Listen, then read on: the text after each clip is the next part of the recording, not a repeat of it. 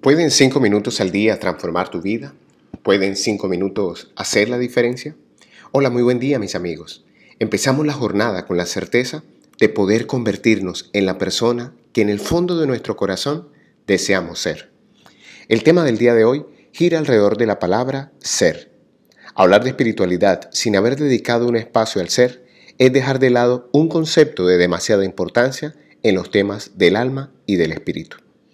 La palabra ser tiene un origen tan antiguo como la humanidad, pero sus dos raíces más cercanas las encontramos en el verbo latino ese, que en su significado más arcaico era la expresión de la mera existencia. Es decir, su significado original era existir y vegue, que significaba ser y crecer. Ya la etimología de esta palabra nos deja una primera enseñanza. Ser y crecer siempre van juntos.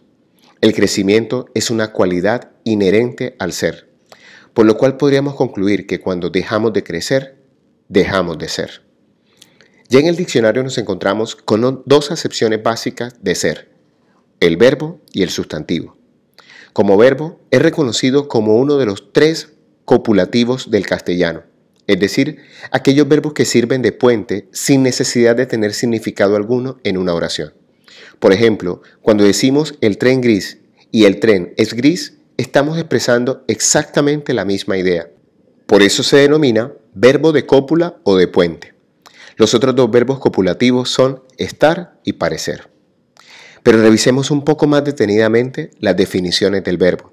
Y dice así, ser se usa para atribuir al sujeto de la oración una cualidad o condición intrínseca, natural o permanente, que se expresa mediante un adjetivo, un complemento preposicional, un nombre o una oración equivalente. También se emplea para indicar el oficio o profesión que una persona tiene o alguna actividad o dedicación habitual. Y también se usa para atribuir al sujeto de la oración una relación de pertenencia. Interesante comprender que el ser es la condición intrínseca de las personas, animales o cosas. Una última acepción para analizar sobre el verbo dice así, existir y tener realidad. Cuando ya nos referimos a la palabra ser como sustantivo, encontramos la mayor riqueza de este término. Ser es la esencia o naturaleza de una persona, animal o cosa. Asimismo, llamamos ser a la vida y la existencia. Y por último, al modo de existir y comportarse de una persona. Es lo que llamamos la forma de ser.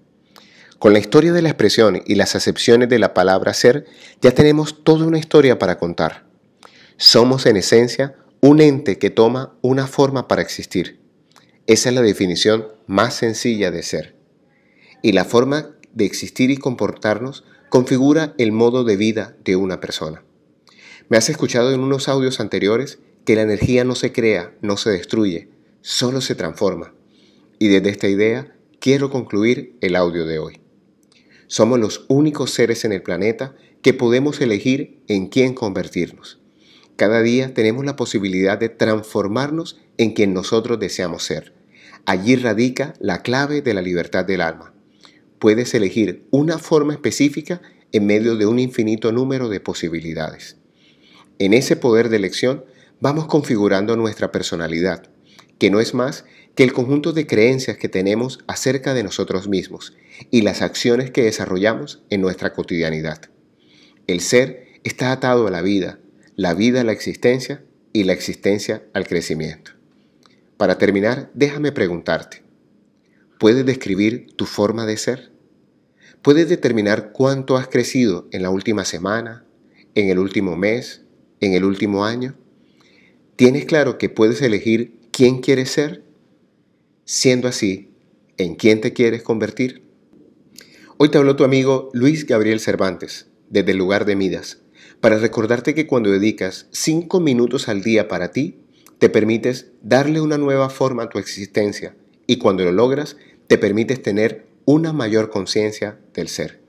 Síguenos en nuestras redes sociales, Instagram y Twitter como arroba Cervantes y ahora también en arroba Abre el Tesoro. Pero si pasas por nuestro sitio web www.abreltesoro.com y nos dejas tus datos personales o nos envías un correo a contacto arroba luisgabrielcervantes.com, te haremos llegar un presente por tu fidelidad.